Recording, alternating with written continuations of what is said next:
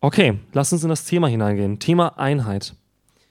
Es ist für mich immer wieder sehr traurig zu sehen, dass Christen oft für Uneinheit bekannt sind, tatsächlich. Das ist etwas, wenn man Leute fragt, die jetzt mit Kirche nicht so viel zu tun haben, kommt oft der Vorwurf. Ja, ihr Christen seid euch doch gar nicht eins. Ihr habt zwei große Landeskirchen, die sich überhaupt nicht eins sind. Dann gibt es noch die Zeugen Jehovas, dann gibt es noch irgendwelche Freikirchen, dann gibt es noch die Methodisten, dann gibt es noch die, keine Ahnung was. Ja? Äh, ihr seid doch gar keine Einheit als Christen. Ja? Das werfen uns viele andere Religionen vor, die einheitlicher agieren. Ähm, viele Christen, Gruppierungen sind bekannt für Ausgrenzung, für Starrsinn. Und ich glaube, dass das nicht das Zeugnis ist, das Jesus in seiner Kirche bauen wollte. Ich glaube, das Zeugnis der Kirche Jesu ist ein Zeugnis der Einheit. Wir lesen im Johannesevangelium, ähm, ihr braucht es nicht aufschlagen, ich zitiere es nur, wört, also nur sinngemäß, aber da gibt es das hohe priesterliche Gebet. Das kennen viele von euch. Das letzte Gebet Jesu. Ah ja, ähm, das ist in Johannes 17, wenn ich mich nicht täusche. Genau, in Johannes 17 lesen wir das hohe priesterliche Gebet und in Vers 21 betet er, dass sie alle eins seien.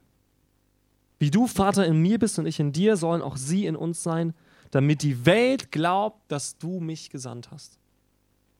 Das heißt, die Einheit unter Christen ist ein Zeichen dafür, dass Jesus wirklich in die Welt gekommen ist. Macht euch das mal bewusst. Er sagt, dass sie eins seien, damit die Welt glaubt, dass du mich gesandt hast. Andersrum gesagt, wird die Welt uns nicht glauben, dass Jesus Christus unser Herr ist, wenn wir schon anfangen, uns gegenseitig zu zerfleischen. Das ist eine harte Realität. Und ich glaube, die Uneinheit der Christen bewirkt, dass viele Menschen nicht zum Glauben kommen. Die Welt ist uneins. Die Uneinheit ist ein Zeichen der Welt. In der Welt ist Krieg. Krieg ist ein Zeichen von Uneinheit. Politik ist nicht eins. Ja? Wirtschaft ist nicht eins. Es ist ein Gegeneinanderkämpfen, ein sich gegenseitig übertrumpfen. Und ich glaube, dass es drei Dinge gibt, die Einheit bewirken können. Das ist die Haltung gegenüber dem anderen. Das sind die gemeinsamen Ziele und das sind gemeinsame Werte. Zunächst einmal völlig unabhängig von Glaube oder Religion. Ich glaube, dass Einheit nur entstehen kann, wenn in diesen drei Punkten eine Übereinstimmung herrscht. Ein gemein, eine Haltung, die dem anderen wohlgesonnen ist, Ziele, die man gemeinsam verfolgt und Werte, auf die man baut. Entzweiung und Uneinheit ist ein Zeichen der Strafe in der Bibel. Damit möchte ich mal anfangen mit diesem Punkt. Einfach um euch deutlich zu machen, dass es so wichtig ist, die Einheit zu suchen und auch, dass wir verstehen, dass Uneinheit nie von Gott beabsichtigt war.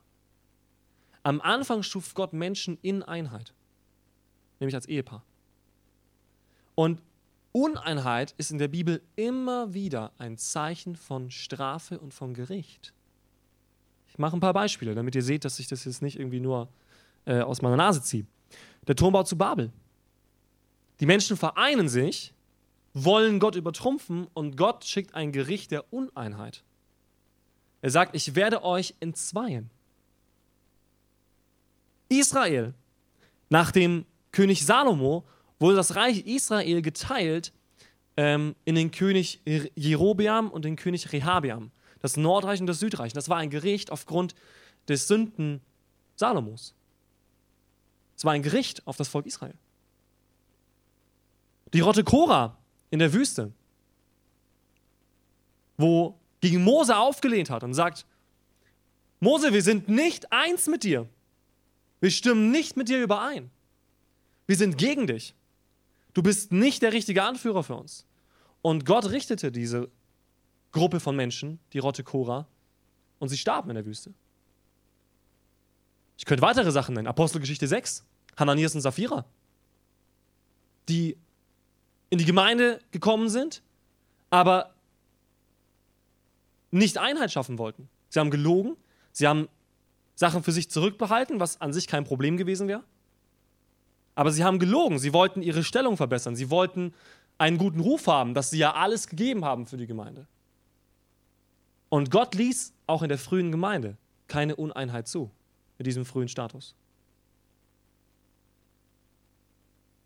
Im Prediger 4, Vers 12 steht,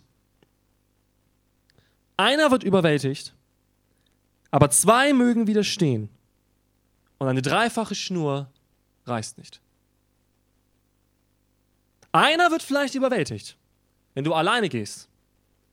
Zwei können noch widerstehen, aber eine dreifache Schnur, die reißt so leicht nicht.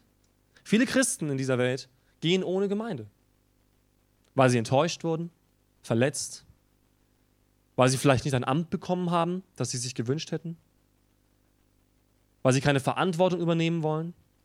Aber diese Christen sind leichter zu überwältigen für den Feind. Das sagt der Prediger. Einer wird leicht überwältigt. Du kannst nicht durch dieses Leben gehen in der Vorstellung, ja, Gott und ich. Das hat Gott nie so geschaffen. Sonst hätte er nur Adam gemacht.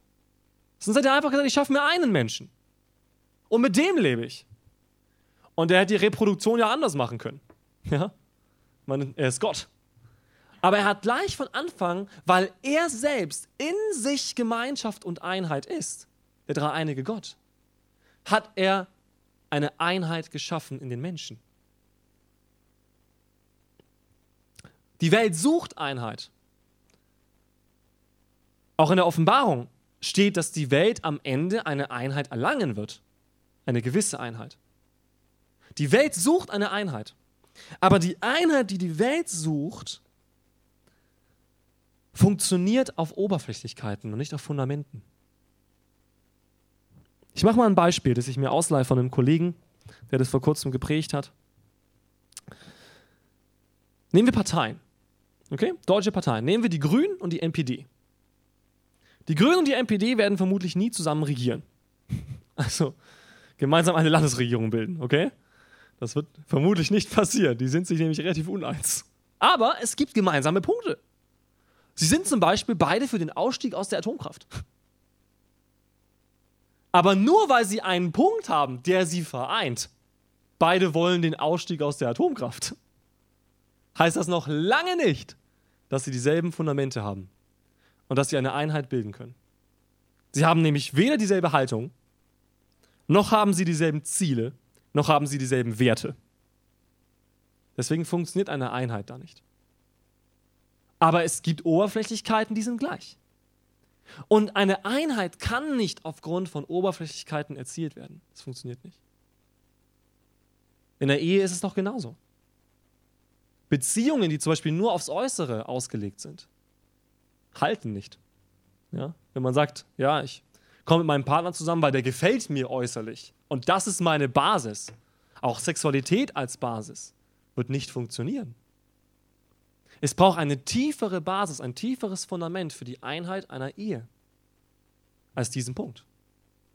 Es wird nicht funktionieren sonst. Uneinheit lähmt. Stellt euch vor, die Grünen und die NPD müssten zusammen regieren. In Bayern.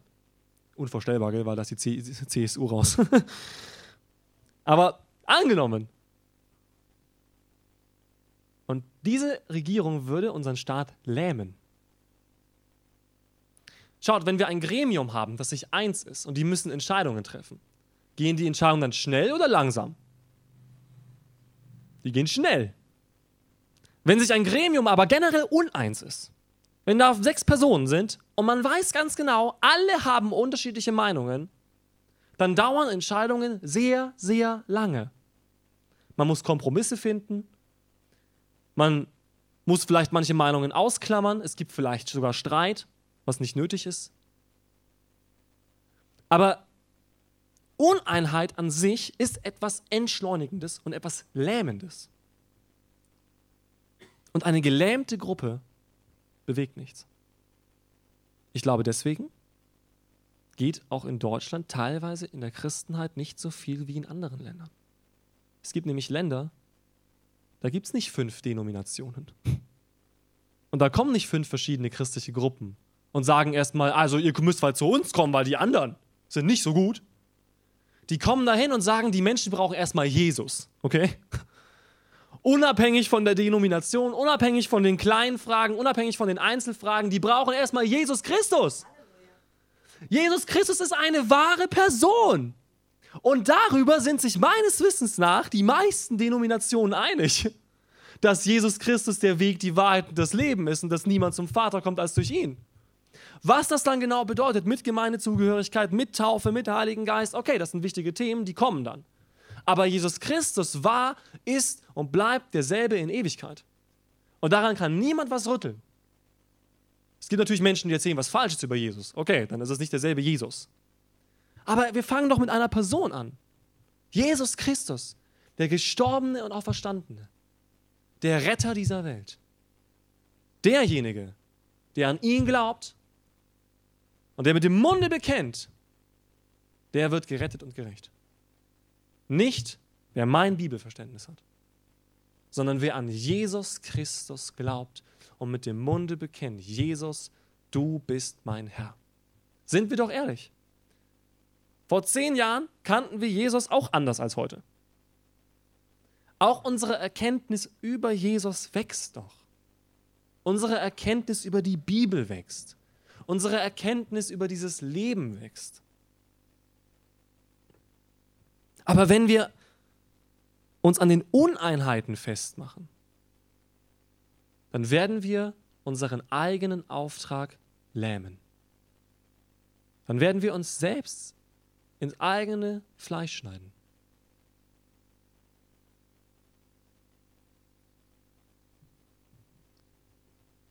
Nun, vielleicht kommen bei einigen von euch jetzt Gedanken. Ja, aber so einfach ist es doch nicht. Ich kann mich doch mit jedem eins machen, der sagt, er ist Christ. Oder doch? Ich habe vorher darüber gesprochen, was ist die Basis?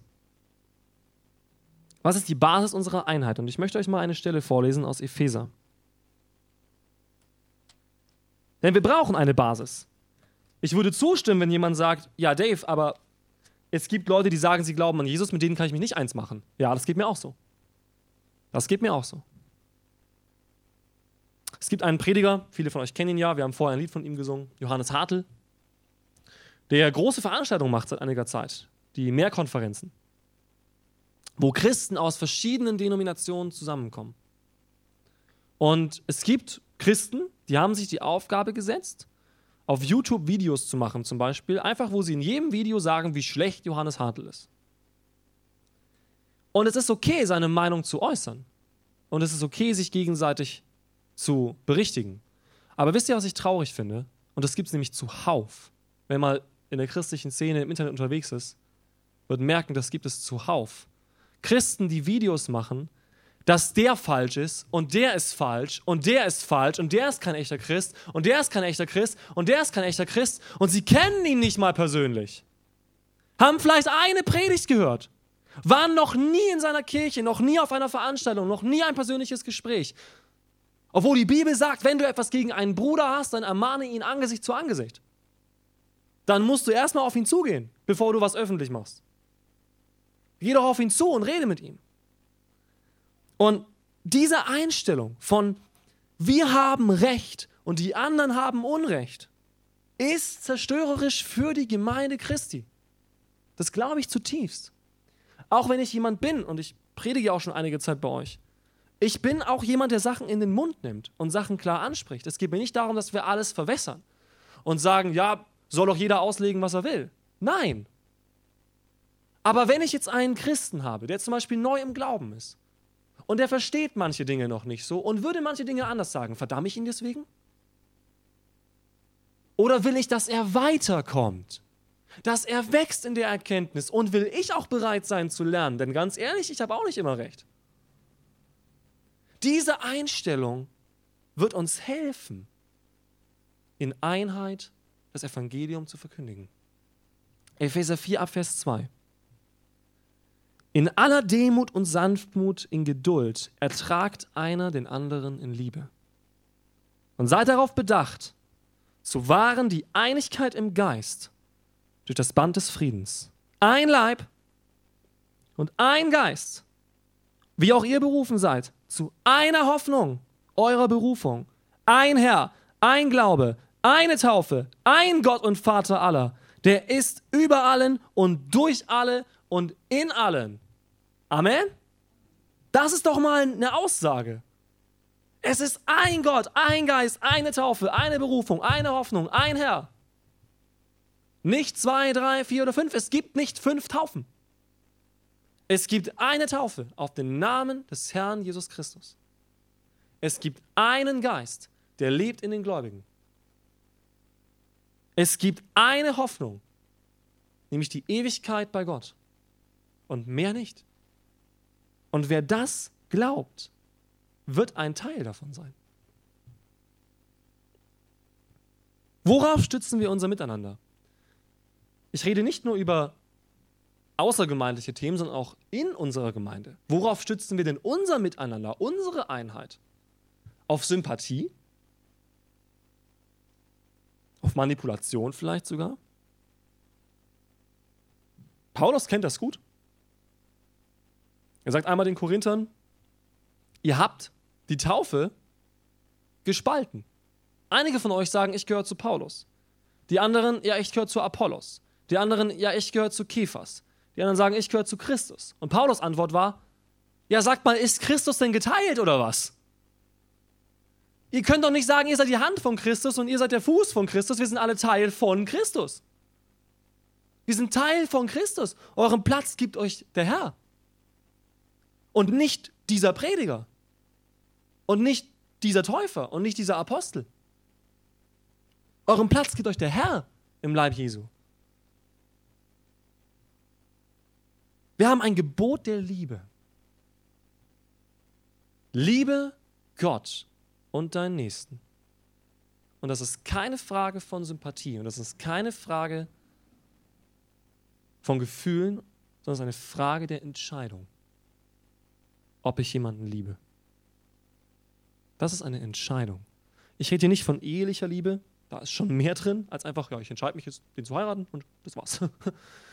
da ist schon mehr dabei. Aber es geht um die Liebe zum Nächsten, gläubig oder nicht. Dieses Gebot gilt für alle Menschen. Liebe deinen Nächsten. Wie viel mehr sollten wir in unserer Gemeinde uns als Geschwister sehen? Uns gegenseitig wertschätzen, ermutigen. Wisst ihr, manche sagen, ja, Liebe ist auch, wenn ich jemanden zurechtweise. Ja, auch. Aber wenn jemand nur zurechtweist, dann weiß ich nicht, ob er Liebe verstanden hat. Man kann auch in Liebe zurechtweisen, ja. Aber es geht darum, bin ich für den anderen? Das ist eine große Frage auch an euch, für euch als Gemeinde. Seid ihr füreinander? Oder seid ihr nebeneinander? Oder seid ihr sogar gegeneinander? Seid ihr füreinander? Wollt ihr für euren Nachbarn das Beste? Wollt ihr für euren Nachbarn, dass er zu Ehre kommt? Das ist eine große Frage. Gerade für Prediger oder für Leute im geistlichen Dienst ist eine ganz wichtige Frage irgendwann, bist du bereit, dass jemand nach dir kommt, der größer ist als du selbst? Johannes der Täufer hatte dieses Problem. Johannes der Täufer war ein sehr bekannter Mann. Mit Jüngern und Anhängern, ja, wird beschrieben, er hatte eigene Jünger, eine eigene Gefolgschaft quasi, ja. Er hat seinen eigenen geistlichen Dienst gehabt. Und dann kommt Jesus. Und er wusste genau, wenn Jesus kommt, ist meine Zeit abgelaufen, denn ich bin nur der Vorbereiter. Und nach mir wird jemand kommen. Ich taufe zwar mit Wasser, aber er wird euch mit Feuer und dem Heiligen Geist taufen. Und er wird größer sein als ich. Und Johannes musste sich entscheiden, Jesus zu taufen und damit anzuerkennen, dass er proklamiert, er ist größer als ich. Ich glaube, das war nicht so einfach, wie wir das so lesen bei Johannes. Das, da liest man so drüber. Aber Johannes war auch ein Mensch. Überlegt euch mal. Ihr seid einer der bekanntesten geistlichen Persönlichkeiten zu eurer Zeit. Und dann kommt jemand und ihr wisst, sobald der auftreten wird, ist eure Zeit vorbei. Das erfordert Demut. Und das erfordert einen klaren Blick für den anderen.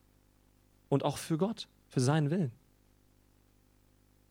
Wollen wir, dass der andere wertgeschätzt ist? Wollen wir, dass der andere Frieden hat? Wollen wir, dass der andere glücklich ist? Wollen wir, dass der andere den Herrn besser kennenlernt? Wollen wir, dass der andere Recht hat oder Recht haben darf?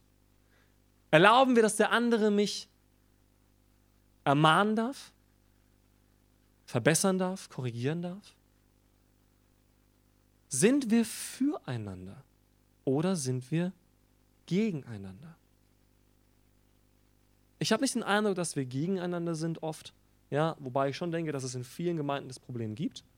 Ähm, eigentlich in fast allen Gemeinden, wo auch bestimmte Parteien wirklich gegeneinander sind, wenn sie ihr Herz prüfen. Und ich rufe euch hiermit auch auf, ja, und der Heilige Geist ruft euch auf, prüft euer Herz. Habt ihr etwas gegen euren Bruder, eure Schwester? Klärt das. Ihr werdet nicht zum Frieden kommen, wenn ihr das nicht klärt. Denn der Leib Christi ist einer. Er lässt sich nicht entzweien. Aber ich glaube, das Problem ist eher, dass wir oft nebeneinander sind. Nebeneinander. Ja, der andere interessiert mich halt nicht. Der kann schon sein Ding machen. Okay, und der glaubt Sachen anders als ich in der Bibel. Aber okay, dann soll der sein Ding machen. Auch das ist zu wenig. Das ist noch nicht für den anderen sein. Das ist Toleranz. Ja, ich lasse dich stehen, aber ich bin nicht für dich, ich habe Leute auch in der Gemeinde, auch junge Männer, mit denen ich schon geredet habe, die sind theologisch anderer Meinung als ich. Auch in krassen Punkten teilweise. Aber wisst ihr, wie ich gelernt habe, damit umzugehen? Ich ermutige sie, weiter zu forschen. Nicht um ihnen zu vermitteln, du bist noch nicht am Ziel, sondern ganz im Gegenteil.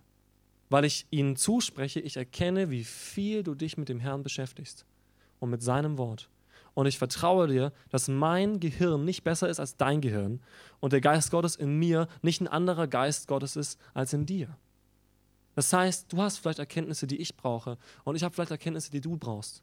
Und ich versuche, diese Leute zu ermutigen, auch wenn wir unterschiedlicher Meinung sind. Und oft sind es dann dieselben Gespräche und dieselben Themen und wir kommen zu seinem Punkt. Aber es ist okay, wenn wir uns gegenseitig ermutigen und sagen, hey, ich, ich sehe, wie ernst dir Gott ist und ich sehe, wie sehr du ihn liebst, auch wenn wir zu anderen Erkenntnissen kommen. Natürlich soll man sich auf eine Basis stützen, das Wort Gottes, aber das machen die, ja. Und die kennen die Bibel auch und die geben mir Schriftstellen, wo ich auch sage, okay, da muss ich auch kauen drauf, ja. Das ist nicht so einfach für mich, ja. Du hast es vielleicht schon mehr erkannt als ich.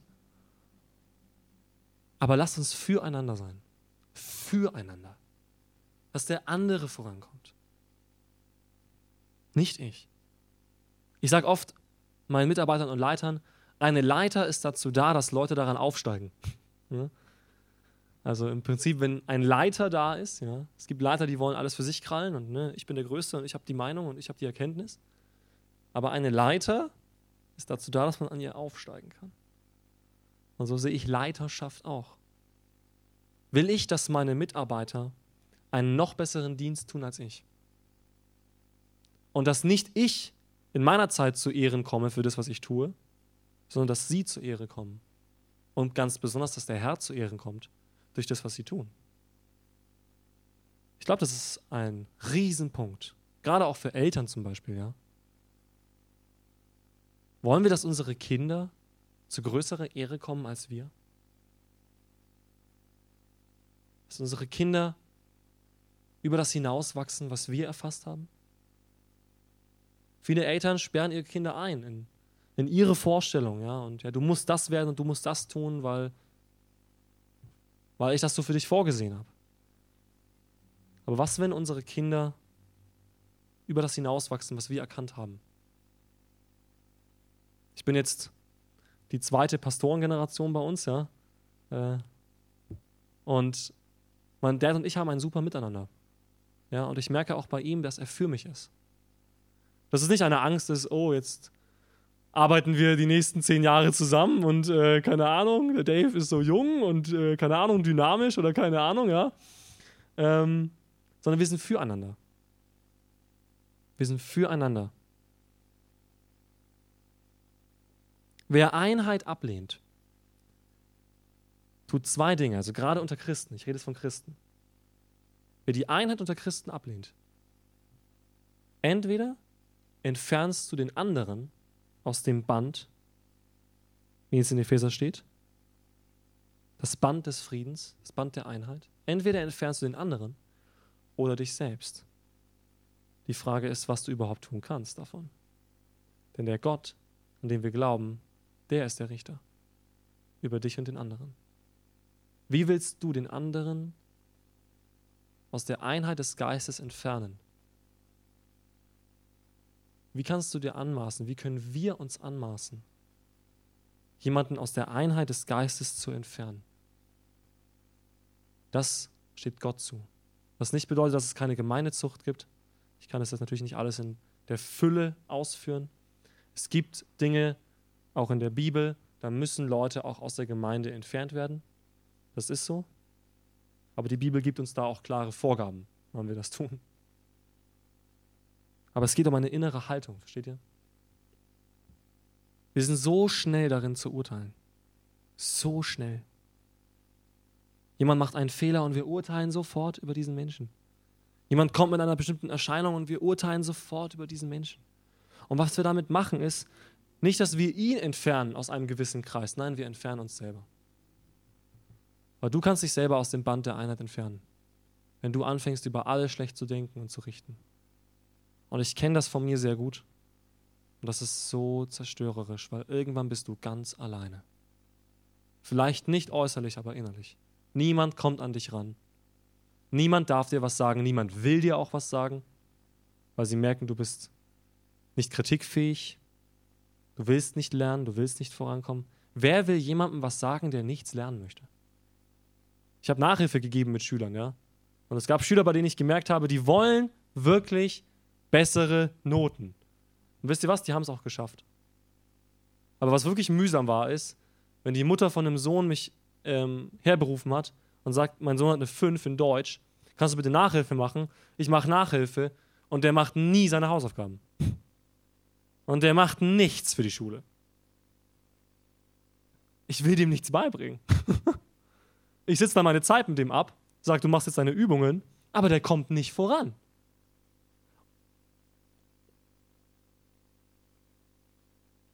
Der letzte Punkt. Das Gemeinsame,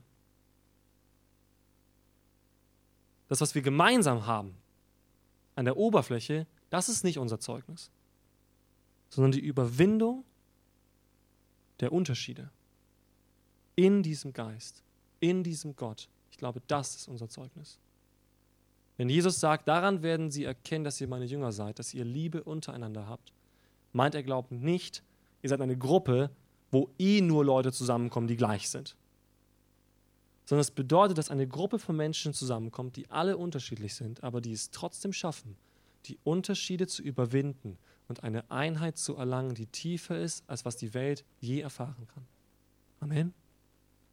Wir können eine Einheit haben unter uns, die so tief ist.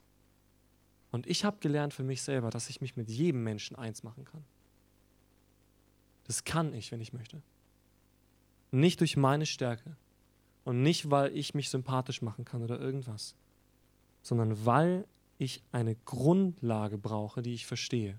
Und diese Grundlage ist, Gott rief uns trotz Unterschiedlichkeiten zu Einheit. Er wird die Unterschiedlichkeit nicht wegnehmen von uns.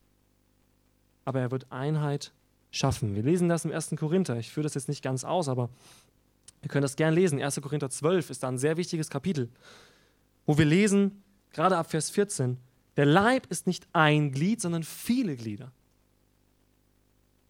Und er beschreibt dann, dass es Hand gibt und Fuß, ja, und Ohr und Auge. Und er sagt, das Auge spricht manchmal, ja, ich bin kein Ohr, deswegen gehöre ich nicht dazu. Er sagt, nein, das Auge gehört dazu wie das Ohr. Und der Fuß wie die Hand. Sie sind unterschiedlich und sie bleiben unterschiedlich. Das Auge kann auch nicht sagen zu der Hand, Vers 21, ich brauche dich nicht. Oder das Haupt zu den Füßen, ich brauche euch nicht. Das sind die beiden Probleme. Entweder wir nehmen uns selbst raus und sagen, na, ich bin aber nicht so wie der andere, deswegen gehöre ich nicht dazu. Oder wir entfernen den anderen und sagen, ich brauche dich gar nicht. Beides ist falsch, sagt Paulus. Beides sind falsche Denkweisen. Nur weil du vielleicht anders bist, nur weil du vielleicht bestimmte Fehler hast, nur weil du bestimmte Herangehensweisen hast, die anders sind, gehörst du trotzdem durch Jesus Christus zum Leib Jesu Christi. Amen. Du bist in ihm, in sein Leib getauft. Nicht durch einen Menschen. Ein Mensch trifft nicht diese Entscheidung, sondern Gott trifft diese Entscheidung. Die Einheit, ich habe es vorher gesagt, geht über Haltung, Ziele und Werte. Wir haben jetzt über Haltung gesprochen, ja, über das Füreinander. Wir haben über Werte gesprochen. Aber wir haben auch ein gemeinsames Ziel. Und es ist wichtig, ein gemeinsames Ziel zu haben. Schaut beim Fußball. Gibt es elf Spieler auf dem Feld pro Mannschaft. Mit unterschiedlichen Positionen, unterschiedlicher Spielweise und sogar unterschiedlichen Regeln. Stell dich mal vor, der Torwart nimmt den Ball in die Hand und der Verteidiger kommt und sagt, was machst denn du? Bist du blöd? Du darfst den Ball nicht in die Hand nehmen. Und der Torwart sagt, doch, natürlich darf ich den Ball in die Hand nehmen. Das ist meine Aufgabe. Oder der Verteidiger würde vom Stürmer angeschnauzt werden. Warum bist du nicht mit vorne? Warum gehst du nicht raus nach da vorne und gehst in den Angriff? Und der Verteidiger müsste sagen, ich bin doch extra hier eingesetzt. Ich soll doch hier hinten bleiben. Wenn wir alle vorne sind und wir machen einen Fehler, sind wir am Ende. Fußball, ich bin kein Fußballfan, aber so viel weiß ich, braucht Teamwork und ein gemeinsames Ziel. Nämlich in dieses Tor zu schießen. Und zu verhindern, dass ein Ball in unser Tor kommt. So, das sind Ziele. Und die ganze Mannschaft verfolgt dieses Ziel. Die Stürmer haben nicht nur im Blick, ich muss da reinschießen, die haben auch im Blick, ich sollte auch gucken, dass ich den Ball nicht verliere, damit die da hinten kein Problem haben. Ja? Dem Torwart ist auch nicht egal, wenn da vorne ein Tor geschossen wird. Es gibt, es gibt Szenen beim Fußball, 89. Minute, Ecke, Torwart stürmt mit nach vorne und sagt, jetzt machen wir den Ball da rein, das ist die letzte Chance und er springt hoch und köpft den Ball rein als Torwart. Und das feiern Fußballfans. Ja, so, wow, das ist was Besonderes. Aber das zeigt doch, die ganze Mannschaft hat ein Ziel. Das ganze Spiel über der Torwart war hinten, okay, aber am Ende zeigt sich, sie haben das gemeinsame Ziel. Der Ball muss da rein. Die Frage ist, spielen wir zusammen? Haben wir denn ein gemeinsames Ziel? Und das kommt im Gemeindekontext oft schwierig, ne? Weil oft haben wir das Gefühl, die Evangelisten haben so ein bisschen anderes Ziel als die Lehrer und die Lehrer haben anderes Ziel als die Hirten und die Hirten haben anderes Ziel als die Propheten und so weiter. Ne? Also wir haben auch diese unterschiedlichen Positionen, das ist auch okay. Aber was ist denn unser großes Ziel? Das große Ziel ist, dass Menschen zum Glauben an Jesus Christus kommen, ihn kennenlernen und gerettet werden für Ewigkeit. Deswegen sind wir doch hier. Deswegen gibt es doch die Gemeinde. Das ist kein Vergnügungspark für uns, sondern wir sind hier, um den Auftrag Christi zu erfüllen. Wir sollen uns untereinander lieben, damit sie erkennen, dass Jesus Christus in die Welt gekommen ist. Lasst uns gemeinsam Reich Gottes bauen. Nicht gegeneinander. Und wenn jemand da Reich Gottes baut, wie ich es nicht machen würde, dann baut er trotzdem Reich Gottes. Wisst ihr, wie viele Menschen durch die evangelische Landeskirche zum Glauben gekommen sind? Ich glaube, wir werden sehr viele evangelische Leute im Himmel sehen. Und wir werden auch sehr viele Katholiken im Himmel sehen. Und aus ganz verschiedenen Denominationen werden wir Menschen im Himmel sehen. Was nicht bedeutet, dass wir in allem übereinstimmen müssen. Aber wir müssen uns bewusst machen, dass es in jeder Denomination, in jeder Kirche, in jedem Verein Menschen gibt, die wirklich lebendig gläubig sind und Menschen gibt, die nicht gläubig sind. Und ja, auch in Freikirchen gibt es Nichtgläubige. Tatsache. Wir haben oft das Gefühl, ne? Ja, die Freikirche besteht aus den richtigen Gläubigen. Nein. Ich habe Katholiken kennengelernt, ey, die also bibeltechnisch schauen die mich richtig um. Die kennen sich wirklich aus und die glauben an Jesus und die verstehen, was das Wort sagt. Wir sind uns manche Fragen nicht eins, okay. Aber sie verstehen, was Jesus für sie getan hat. Liebe Gottes ist ausgegossen in unsere Herzen. Und wir sind nicht trennbar von der Liebe Gottes. Das heißt, du kannst auch einen anderen Menschen nicht von der Liebe Gottes trennen. Das kannst du gar nicht. Auch wenn du es versuchst. Das kannst du gar nicht. Aber weil alle diejenigen, die an den Herrn Jesus Christus glauben und seine Wahrheit erkannt haben, in seiner Liebe sind, sind wir eins gemacht in ihm. Jeder, der den Namen des Herrn anruft, ist mein Bruder und meine Schwester. Diejenigen, die an sein Wort glauben. Wir reden nicht von den Einzelheiten. Natürlich brauchen wir Fundamente. Und es gibt Leute, die die Bibel so verheerend auslegen, wo ich sage, ihr haltet euch nicht an die Wahrheit. Ihr legt euch das zurecht, wie ihr wollt. Und ja, diese Probleme gibt es in vielen Kirchen. Dass das Wort Gottes verfälscht wird, abgeschwächt wird, verändert wird. Und das ist ein Problem. Das stimmt. Aber ich kann einen Menschen nur zur Wahrheit führen, wenn ich die Einheit mit ihm suche. Wenn ich sage, okay, wir haben da eine unterschiedliche Meinung. Lass uns zusammen erforschen, was die Wahrheit ist. Und wenn er die Wahrheit wirklich suchen möchte, oder sie, und ich das wirklich möchte, werden wir die Wahrheit finden. Denn Jesus sagt, wer sucht, der wird finden. Und er hat uns den Heiligen Geist gegeben, der uns in alle Wahrheit leiten wird. Die Liebe untereinander vereint uns in Jesus. Und am Ende, am Ende wird es nicht die Sektion geben, in welcher Kirche wir waren, welche Bibelversion wir gelesen haben, in welchem Hauskreis wir waren, in welchem Dienstbereich wir waren, sondern am Ende sind wir eine große Menge, wie es in Offenbarung steht, Offenbarung 6, eine große Menge von Gläubigen mit weißen Gewändern aus allen Sprachen, allen Nationen, reingewaschen im Blut des Lammes. Und das vereint sie. Das vereint sie. Und wir werden eins sein mit allen Gläubigen, die wirklich den Jesus Christus als ihren Herrn erkennen. Amen.